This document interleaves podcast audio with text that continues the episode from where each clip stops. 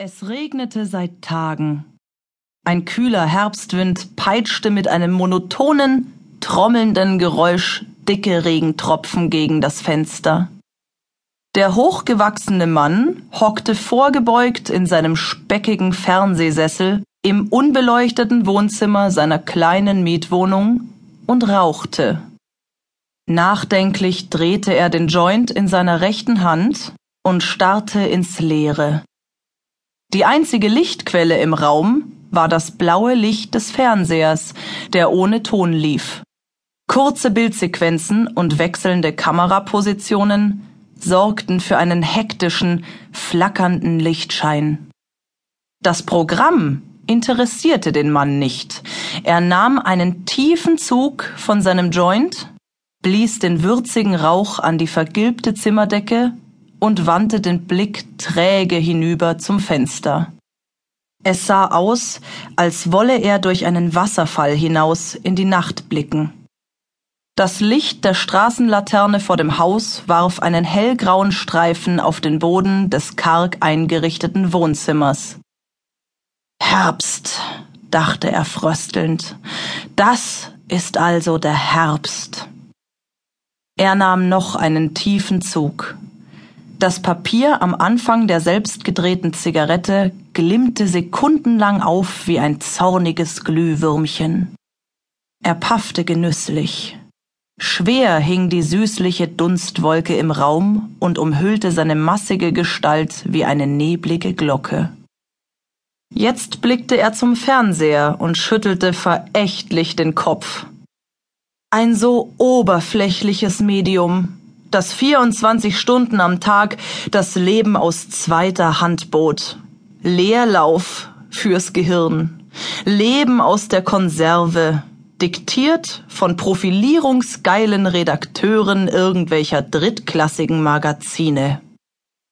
Kopfschüttelnd wandte er sich ab und stierte auf den kleinen Wohnzimmertisch. Die einst glänzende Glasplatte war staubblind. Das Kondenswasser von gekühlten Bierdosen hatte unansehnliche, klebrige Kränze auf dem Tisch hinterlassen.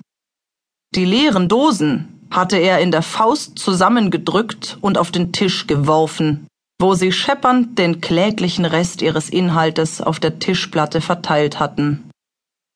Inzwischen war er bei der dritten Literdose angekommen. Sein Kopf war wie leer gefegt. Und das war auch gut so. In einer Woche würde er die Bude räumen müssen. Räumen, weil er mit der Miete mehr als drei Monate im Rückstand war.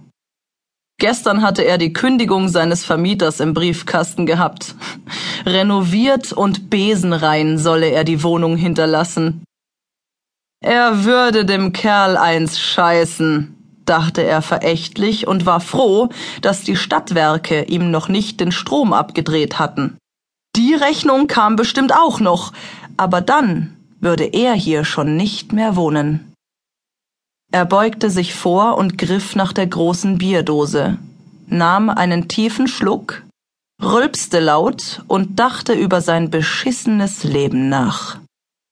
Arbeitslos, Hartz IV, Behördenärger am laufenden Band. Sie hatten ihm vor einem Monat einen Job in Neuss angeboten, als Erntehelfer. Hatte jemand auf dem Amt vielleicht berücksichtigt, dass er nach einem Bandscheibenvorfall krankgeschrieben worden war und ein ärztliches Attest eingereicht hatte? Nein, natürlich nicht. Und außerdem hatte er kein Auto, mit dem er täglich an den Niederrhein hätte fahren können. Das heißt, den alten Passat besaß er ja noch. Aber die Kiste war seit einem halben Jahr TÜV überfällig und nicht mehr verkehrssicher. Nachdem er den Job in Neuss abgesagt hatte, hatten sie ihm die Zahlungen gestrichen. Er war wegen chronischem Pech und einem schweren Rückenleiden durch das soziale Netz gefallen. Niemand kam für seine Miete auf. Niemand unterstützte ihn, wenn er nachts schlaflos und hungrig in das schmierige Bett kroch und die Decke bis zum Gesicht zog.